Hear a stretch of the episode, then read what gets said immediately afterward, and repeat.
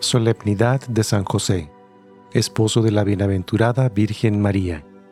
Evangelio según San Mateo, capítulo 1, versículo 16, del 18 al 21 y versículo 24. Jacob engendró a José, el esposo de María, de la cual nació Jesús llamado Cristo. Cristo vino al mundo de la siguiente manera. Estando María su madre desposada con José, y antes de que vivieran juntos, sucedió que ella por obra del Espíritu Santo estaba esperando un hijo. José su esposo, que era hombre justo, no queriendo ponerla en evidencia, pensó dejarla en secreto.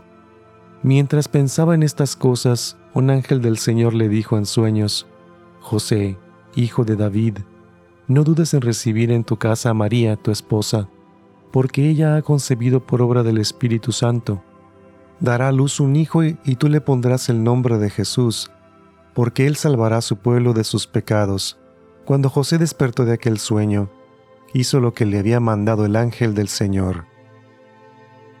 Palabra del Señor.